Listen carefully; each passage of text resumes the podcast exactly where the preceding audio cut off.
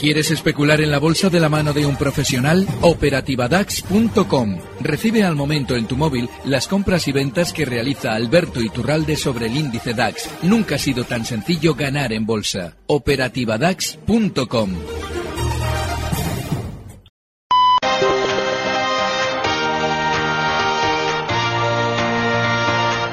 En Gestión a Radio, primera hora, con Jaume Sagarés y Laura Guzmán.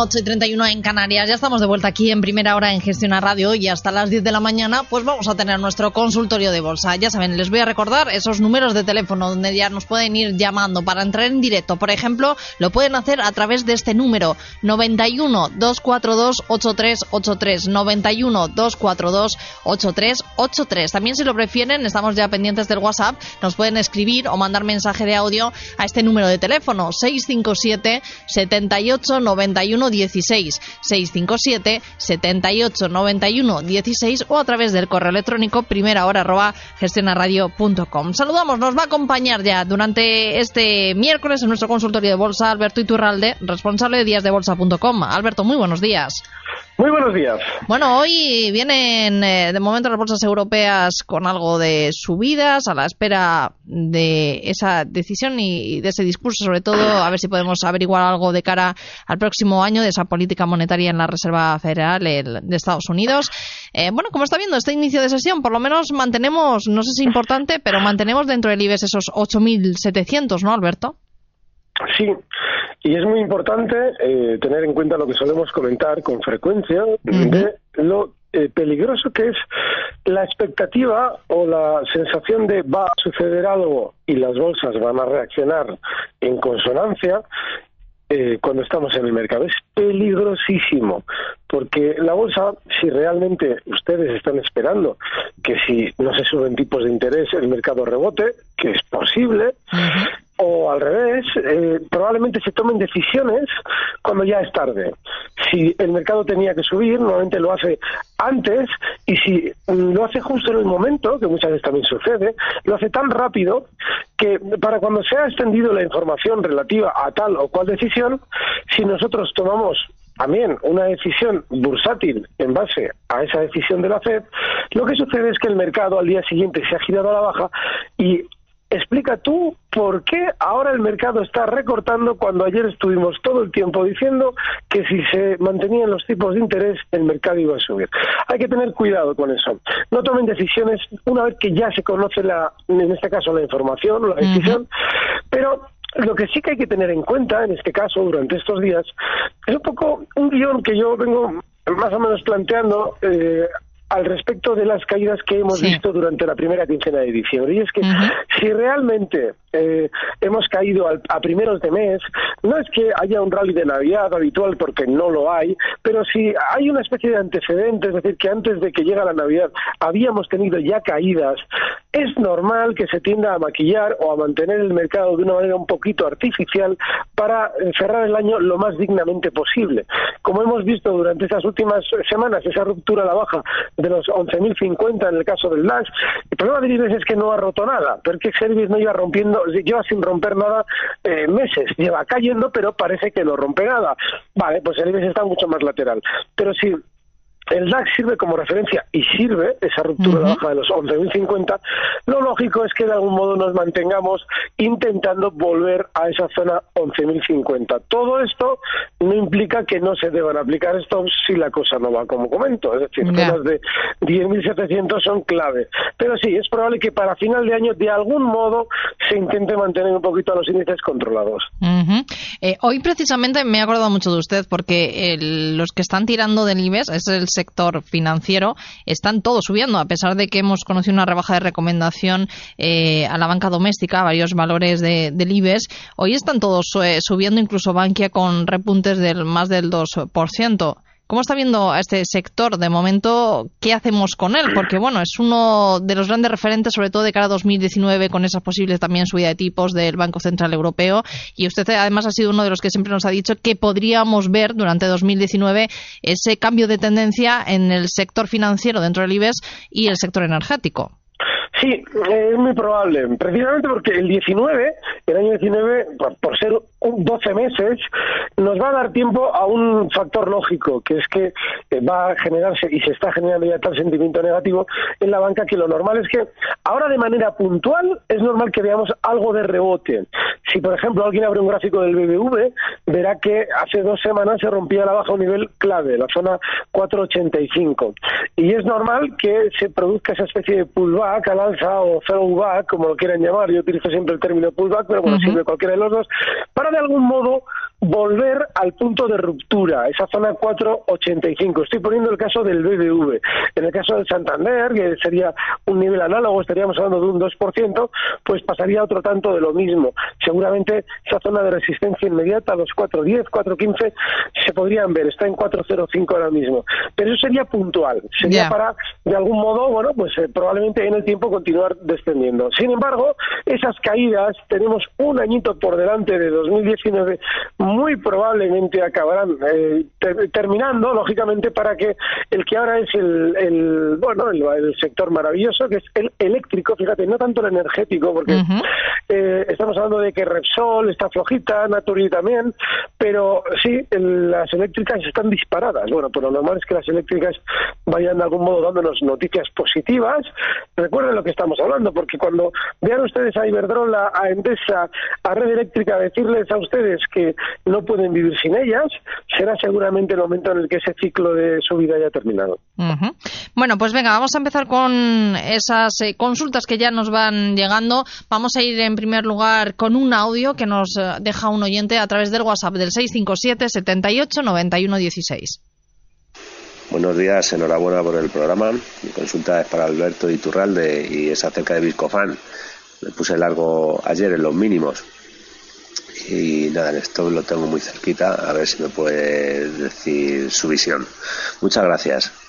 Bueno, pues es la duda que nos deja este oyente a través del WhatsApp. Nos preguntan por Viscofan, Alberto. Eh, a ver qué le podemos decir sobre esta estrategia que ha planteado. Jugando con fuego. Y el fuego, digo porque ya tuvo un susto gordo allá por el mes de octubre y ha vuelto de nuevo a esa zona de mínimos que marcaba en octubre en zonas de 47.50. Lo normal es que todavía tenga algo más de recorte porque el soporte más importante, ya una vez que ha vuelto a esos mínimos, está en zonas de 46 euros. Está ahora mismo cotizando en 48,66. Para un rebote, la posición de nuestro oyente sí, sirve perfectamente. Rebote hasta niveles de 49,70, cosas así. Pero no le debe extrañar que después quiera volver a ese nivel 46. Vamos con otro valor, vamos con uno de los grandes, es eh, Telefónica. Nos dice un oyente a través del correo primera hora arroba gestionaradio.com, dice que después de la caída de ayer del 4% de Telefónica, nos pregunta si es mejor olvidarse de ella hasta que recupere los 8,40. Y si, bueno, si nos toca la lotería, dice en bolsa nada, está muy negativa, ¿no? Eso es lo que nos pregunta. Sí, sí, sí, Si les toca la lotería, cojan ese dinero. y nos vamos. Sí, sí, váyanse en serio. Más que nada porque eh, ustedes tengan en cuenta siempre que cuando el dinero llega muy rápido, tiene, corre el mismo riesgo de irse igual de rápido. Con lo cual, mm, guárdenlo bien. Eh, eso que dicen de tapar agujeros, eso es lo mejor que pueden hacer si les toca la lotería. Aléjense de la bolsa. Bueno, Telefónica no es que recortar ese 4%, es que hay una especie de entrega de dividendo Mm. que coloca esa caída en un 2% aproximadamente, con lo cual no tiene tanta caída. Fíjense, dice nuestro oyente, dice, o hay que esperar hasta 8.40. Vamos a ver. Telefónica ha estado durante los últimos, el último año cayendo como si no hubiera un mañana, viene cayendo, el recorrido de caída había venido siendo desde 9,70 hasta llegar a marcar en los últimos meses 6,59, una caída enorme. Y bueno, y luego, cuando estaba en 6,59, tenía un gran sentimiento negativo. Nadie quería telefónicas, nadie quería telefónicas.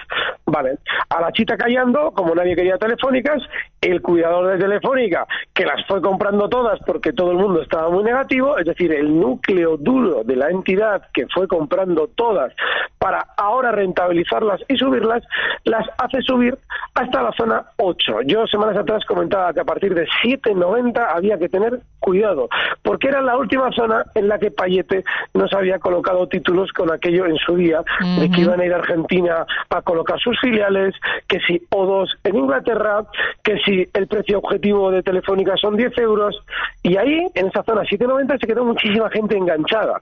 Luego, si ahora llega el valor ahí, lógicamente, ese mismo núcleo duro que ha hecho subir el valor, tiende a vender el primero antes de que salga usted, que está enganchado, ya vendo yo. Si yo vengo ganando dinero desde 6.59, bueno, pues lo vendo yo y usted sigue ahí colocadito en Telefónica y enganchadito. ¿Y qué es lo que hicieron? Que al llegar a 7.90 aparece Payete Superstar y nos dice que tienen un plan estratégico maravilloso. No sé si se acordarán que hace dos semanas Telefónica era el valor de moda de nuevo, pero eso sí, el valor de nuevo en 7.90, porque plan estratégico por allí, plan estratégico por allá, y de repente todos los analistas volvían de nuevo a decirnos que Telefónica era guapísima cuando ya había subido un 20%. Bueno, pues ahora muy sencillo. Alguien dice, oye, ¿y si supera 8.40? Bueno, pues como si supera 300. Es que está lejísimos de 840. Lejísimos. Y si llega a 840 y hay buenas noticias, usted tiene que estar lejísimos del valor, porque hay muchísimo peligro. Así es que no, olvídese del 840. Ahora Telefónica seguramente tenderá a frenar subidas lateral, seguramente volveremos a ver más noticias negativas y muy probablemente lo que veamos sea caídas. Venga, pues nos vamos al continuo con más móvil. Nos escribe Francisco desde Valencia. Dice, para el mega crack superlativo Iturralde, dice, cree que después de publicarse ayer eh, bastantes buenas noticias sobre más móvil, como la subida del precio objetivo por parte de Merrill Lynch y que va a adquirir Yoigo, nos pregunta, ¿es momento de cargar la escopeta para cortos, sobre todo si llega hasta los 17,30? Mega crack superlativo. Este oyente es la caña, o sea, madre mía. Para que veas. algo más, más, más bien elaborado. Bueno, le agradezco, pero mm, fíjese, está muy bien plantear la información como usted lo hace, en el plano eh, inverso. Pero recuerden, las agencias no es que hagan subir o bajar los valores con sus recomendaciones. Las agencias lo que hacen es vender o comprar. Si un cliente grande, un cliente preferente quiere vender títulos, lo que le hacen es decirles a ustedes que suben el valor objetivo para que ustedes compren lo que ese cliente preferente quiere vender. Pero no quiere decir que el valor vaya a caer. Quiere decir que, desde luego, no porque una agencia esté diciendo que hay que sobreponderar, ustedes deben comprar. Entonces, más móvil lleva mucho tiempo lateral. Y hay un problema en todo esto. En ocasiones alguien plantea un valor y se elabora, en cierto modo, con cierta lógica, una teoría sobre qué puede suceder en base a lo que vemos en torno al valor en el mercado. Sin embargo, el valor es lateral. Es decir, que en realidad no hay que estar en el valor. No es un valor que tenga una tendencia claramente alcista y esté girando a la baja. Es un valor que tuvo una, una tendencia clarísimamente alcista y, sin embargo, su posible giro a la baja, es decir, que el movimiento lateral que estamos viendo ahora se resuelva a la baja, que es muy probable, se ha producido ese giro, si es que lo hay, de una forma que no tiene ninguna figura de vuelta en su parte superior. Es decir, que no hay un giro claro formado a la baja. Y eso lo que nos debe hacer es alejarnos del valor, porque es peligrosísimo. Bueno, pues vamos a ir ahora con un valor. En esta ocasión nos vamos a ir al NISE. Nos eh, preguntan por Enviroestar. Enviroestar, eh, con el ticker nos dice el oyente EVI. EVI, eh, cotiza en el NISE, se llama Enviroestar esta compañía, nos escribe Marco y nos dice que le gustaría saber su opinión, Alberto, sobre esta compañía con el fin de comprar y mantener una buena temporada. Gracias eh, por su ayuda, también nos, nos da Vamos a Marco. ver. Envirostar. Necesito, por favor, que me repitas el ticker, porque sí, no... es E-V-I. E de elefante, EVI. sí, E de elefante, V de Valencia y de India. Ah, a ver, Enviro está, aquí está. Si lo ver encuentras en bien, si no vamos con otros valores, Mira, más fácil, lo que tú me espera, digas. que esto va a aparecer. Pues la tranquilamente. Si comprar. Si comprar y mantener una buena temporada, es lo que nos pregunta Marco. No, no. Y primero, primero, yo sé que a ustedes les encanta, y a mí también, ¿eh? me encantaría, comprar algo y decir, ¿para qué me voy a complicar yo la vida escuchando a Iturralde los miércoles? Yo compro esto y ya me quedo aquí sentado. Pero es que la bolsa no es así. Puede haber un valor en una tendencia alcista en la que usted compre y pueda estar sentado hasta que eso termina. Con lo cual a usted no le queda más remedio que todos los miércoles conectarse aquí y ver si eso ha cambiado. Con Claro. lo cual no se planteen nunca el decir, no, yo me siento aquí. Oigan, la bolsa es peligrosísima. Ese planteamiento es de la vieja, bueno, de la, iba a decir de la vieja guardia. Es rancio ya. Es que no, no, no sé. Tenemos que aprender lo rápido que ha engañado el mercado a los inversores en los últimos años para espabilar y decir, no, no, vale, esto que está, está alcista, vale, fenomenal. Pero que esté ahora alcista no quiere decir que, oiga, esto lo compro yo y me quiero estar seis meses eh, eh, tocando las orejas. No, eso es imposible. Y menos, ahora vamos a este caso, en un valor que tiene todita la pinta de haber empezado a girarse a la baja. Porque ha llegado durante los últimos meses a recortar desde el nivel, estoy hablando que desde agosto que cotizaba en 47.25, ahora lo está haciendo en 36,75. Luego corre el riesgo de ya no estar en una tendencia claramente alcista.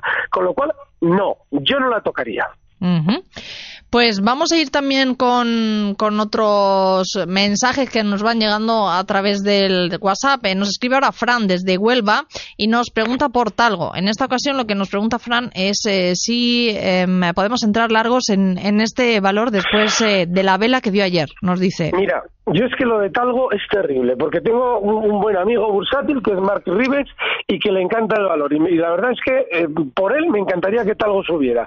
Pero es que es un valor que no solamente sale a cotizar en zonas de 9, 10 y ha llegado nada más salir a cotizar a descender hasta niveles de 3 con 35. Eso es una estafa bursátil en toda regla. Sino que desde entonces se mantiene lateral. Mantiene lateral con esos mínimos en zonas de 3.35 y máximos en 5.50. Y lo ha hecho ese lateral, es decir, ida y vuelta al alza y a la baja dos o tres veces. No, sea como sea la vela, yo no lo tocaría. Y ojalá, ojalá remonte el vuelo y mi amigo Mark en esto eh, lo lleve de maravilla. Pero es que no, no, no, es que yo no le puedo recomendar este valor a nadie por el gráfico, que igual si luego hay algo fundamental por debajo, pues fenomenal, pero no, no se puede. Sí, es verdad que Marribes es uno de los valores que también más recomienda aquí en, cuando interviene con nosotros Sí, en, sí. en el consultorio. Y, y- y le tengo de verdad, me parece un tipo con un criterio fantástico. Pero es que yo concretamente talgo, seguramente por los fundamentales que él comenta estará fenomenal, pero yo el gráfico no le veo nada. ¿Y por qué es importante combinar ambas cosas a la hora de ver un valor? ¿O es mejor fijarse solo en lo técnico? Yo Alberto. solamente me fijo en dos cosas. Primero, el gráfico. Más que cuando dices técnico, yo digo gráfico, porque el análisis técnico tiene muchas trampas. Eso Pero sí. sí. el gráfico y el sentimiento del valor. No, no el, yo nunca miro los En lo fundamental, nada. No, porque es que en realidad nosotros no conocemos los fundamentales reales, conocemos los fundamentales que se publican y esos fundamentales que se publican normalmente están dirigidos desde la compañía, sabe cuándo nos da la noticia, sabe cuándo nos publica tal o cual suceso, sabe cuándo quiere darnos tales o cuales resultados o maquillarlos. Y nosotros si vamos estamos a expensas de lo que ellos dicen estamos muertos. Sin embargo, el sentimiento sí ayuda porque si el gráfico te está diciendo que el valor se está girando al alfa y todo el mundo está negativo y las noticias de la compañía desde luego no son especialmente positivas, lo más probable es que efectivamente tengas un giro al alfa que puedas aprovechar. ¿Y en ese sentimiento no, no influye en esos fundamentales? Sí, pero los fundamentales que nos da la compañía. Ese es el problema, Laura. Tú mira, el ejemplo de día, por ejemplo. Yo, si alguien, me encantaría que la gente se pusiera tus audios de lo que me subís a internet Sí. de hace tres, cuatro meses y lo que se decía de día. Todo el mundo lo que te estaba contando es, hombre, está ya ahí Friedman, la compañía mm, tiene buenos fundamentales, eh, tiene tantos inmuebles, tantos activos, lo normal es que sí, poco a poco vaya remontando el vuelo, es que quiero que la gente lo escuche. Y sin embargo, al de una semana, una semana de que se cumpliera aquel plazo de la famosa OPA que era una milonga como un piano y el valor se desploma, todo lo que se leía y todo lo que se escuchaba a los mismos que nos decían, ah, es Hombre, es que, joder, ya fíjate qué mal está, porque tal, porque, porque financieramente está muy mal, porque no sé qué, bueno, ya veremos a ver si pueden refinanciar tal, ya veremos a ver si una ampliación de capital. Es decir, que en realidad todo lo que se estaba opinando era en función de lo que la compañía te estaba contando. Con lo cual, fíjate tú qué fundamentales conocías, ninguno, simplemente lo que ellos te contaban. Bueno, venga, vamos a ir que me enrollo y vamos a ir con más eh, consultas. no, no, te enrollo, no, no, todo lo contrario. Esto es general, es decir, esto sirve para todos. Sí, eso sí. No, oiga, mi grano intentamos. ah, es bonito o no es bonito. Si su grano es precioso, pero fíjese, si un grano es de este color, malo. Bueno, pues es algo así. Hay que, ir de, hay que ir de lo general para lo particular, ¿no? También tener en cuenta todo eso. vamos a ir con más eh, consultas. Vamos a ir ahora con un audio que nos envía también otro oyente a través del WhatsApp del 657 78 91 16. Buenos días. A ver, eh, unas preguntas, por favor. En Gamesa compra a 12.76 y Solaria a 4.25. ¿Qué le parece? Gamesa parece como que no puede pasar de 12.90 y, y Solaria también está un poco atascada. ¿Qué opinión me puede dar, por favor? Muchas gracias y enhorabuena por el programa. Bueno, es el mensaje que nos deja este oyente. Gamesa y Solaria, Gamesa 12.76, Solaria 4.25. ¿Qué le parece, Alberto, estos dos valores? Bueno, si de un valor he estado explicando estos días que tiene peligro, es de Gamesa y he explicado por qué. El señor que colocaron de Siemens en Gamesa hace unos meses, cuando el valor había ya rebotado hasta 13, nos salió a contar que, hombre, que la cosa iba a ir de maravilla en la empresa y el valor volará. Y el valor volará significó que vendieron títulos, el mismo núcleo duro que le había colocado ahí a este señor en Gamesa, y lo desplomaron hasta zonas de nueve y pico. Claro, de nueve y pico vuelve a rebotar y llega hasta casi 13, hasta zonas de 12.90, 12.80. Y alguien dice, bueno, compramos. Y yo esta semana, esta semana y las anteriores, he venido diciendo, ni por asomo. ¿Por qué no se puede comprar Gamesa? Porque en esa zona 13 a la que ya casi ha llegado, hay muchísima gente enganchada. Y el núcleo duro de Gamesa, el que coloca a esta señora aquí a, a, decirnos qué tenemos que hacer con el valor, si comprar o vender, ya se ha encontrado con que empiezan a salir a vender los que se quedaron enganchados en la última remesa de engaños. Con lo cual venden ellos, porque vienen comprados desde nueve y pico. Y dicen, joder, si yo estoy ganando ya un 30% en muy poco tiempo, nueve y pico es 9,20, ¿eh? muy poquito. Y es un 30 y pico por ciento lo que ha venido ganando. Y dice, bueno, pues yo vendo, vendo y que, y que estos se queden enganchados en 13, sigan ahí enganchados y ahora estoy dejando enganchados a gente a 12.70 para que le llamen a Iturralde y le pregunten, ahí compró en 12.70, ¿qué hago con la mesa? Vale, pues nada, tranquilo, porque seguramente ahora lo van a tirar ¿eh? y dentro de un tiempo, cuando lo vuelvan a rebotar, yo les diré, oiga, mire, la última remesa de enganchados está en 12.70, tengan cuidado con la mesa, algo así, no hay que estar en la mesa. ¿Y en Solaria, 425?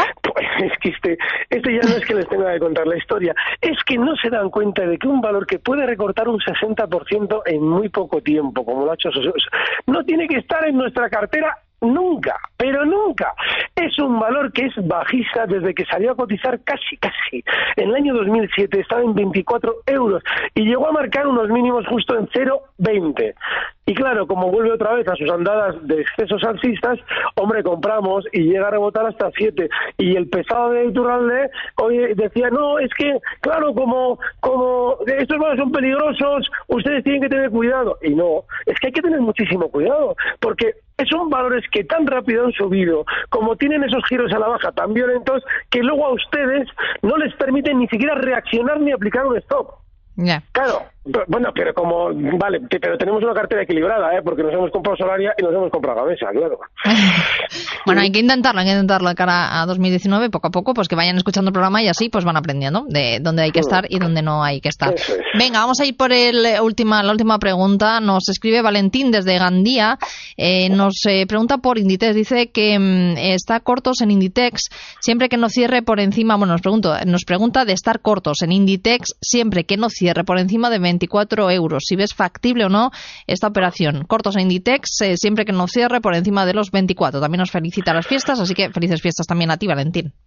Vale, sí, el planteamiento del oyente es lógico, pero pasa una cosa. Inditex tiene una gran sobreventa ahora inmediata. Otra cosa es que alguien, como me preguntaban ayer, eh, vea Inditex a ver si vuelve a subir a 30. Está ahora mismo en 24 euros. Pues hasta 30 les va a costar bastante subir. Pero sí, ahora rebotar es muy probable porque tiene una gran sobreventa. Viene recortando en muy pocas sesiones, desde zonas de 28 euros casi hasta esos mínimos que marcaba estas sesiones en 23.50. Pues fíjese, un 15% en muy poco tiempo. Bueno, pues nada, lo normal es que tenga algo de rebote y él está corto. Es que estar bajista ahora, ahora ¿eh? Para un especulador rápido, yo creo que no. De hecho, 24.01 ahora mismo cotiza, probablemente le va a saltar el stop. Pero bueno, veremos a ver si rebota a zonas de 25 si se podrían abrir esos cortos. Ahora no es la posición en ITES, ¿eh? corto, ahora no es. Venga, ya para terminar, nos queda apenas un minuto. Alberto, ¿alguna recomendación? Ya que va a ser eh, pues el último consultorio ya del año. Así que, ¿qué le podemos decir a los oyentes de cara a este final de 2018 y a lo mejor principio de 2019? Pues fíjense, es muy importante que, eh, sobre todo, eh, elijan los valores bien. No, no busquen cosas rápidas, no busquen estas cosas de la, de la, mm, de las nuevas tecnologías, de, hombre, las renovables, porque son volátiles. Y para manejarse uno de esos valores tiene que ser un fenómeno. Y normalmente si usted es un fenómeno, ya no pierde el tiempo con estos valores. Así es que, sí, elijan bien los valores, pero más que los que hay que elegir, los que hay que rechazar. O sea, que más que los de elegir, hay que fijarse en los que no tenemos que ver sí o sí. Tenemos que tener claro qué no hay que tener en cartera o ni siquiera en el radar para poder preparar estrategias. Y esos valores son estos chicharros, porque la mesa no deja de ser muchas veces. Bueno, es un valor Nasdaq, ¿eh? no es un chicharro en sí mismo, pero es muy rápido. Esto no tiene que estar en la cartera, ya no por los engaños de Siemens y toda esta historia que yo he contado. Es que es tan rápido en los movimientos y en los giros que nosotros no vamos a poder ver cuando, oiga, ¿y aquí cuándo salgo? Pues si ya no le da tiempo, si ya la a, dos, a 12.10, desde 12.80 a 12.10 en, en, en tres sesiones. Es peligrosísimo. Elijan los valores más tranquilos. Mira, incluso los bancos, fíjense que han sido bajistas durante mucho tiempo, cuando se desplazan lo hacen con una, un movimiento mucho más tranquilo que valores como Solaria, Gamesa y bueno, toda la chicharrada uh -huh. y todas estas cosas, eso no hay que tocar. Pues con ello nos quedamos. Alberto Iturralde, responsable de díasdebolsa.com. Como siempre, un placer contar con usted cada miércoles. Como no hablamos seguramente hasta después de las fiestas, pues que disfrute de, de estas fiestas y hablamos ya de cara a 2019. Un placer, Alberto. Pues muchísimas gracias. Felices fiestas. Y con ritmo terminamos este consultorio. Ya saben, hoy cita clave los mercados a partir de las 8, esa decisión de la Reserva Federal. Pero que no nos vamos, ¿eh? que volvemos en apenas cuatro minutos aquí en Primera Hora en Gestión Radio. Recibe al momento las operaciones de Alberto Iturralde vía SMS en tu móvil. Operativa DAX.com.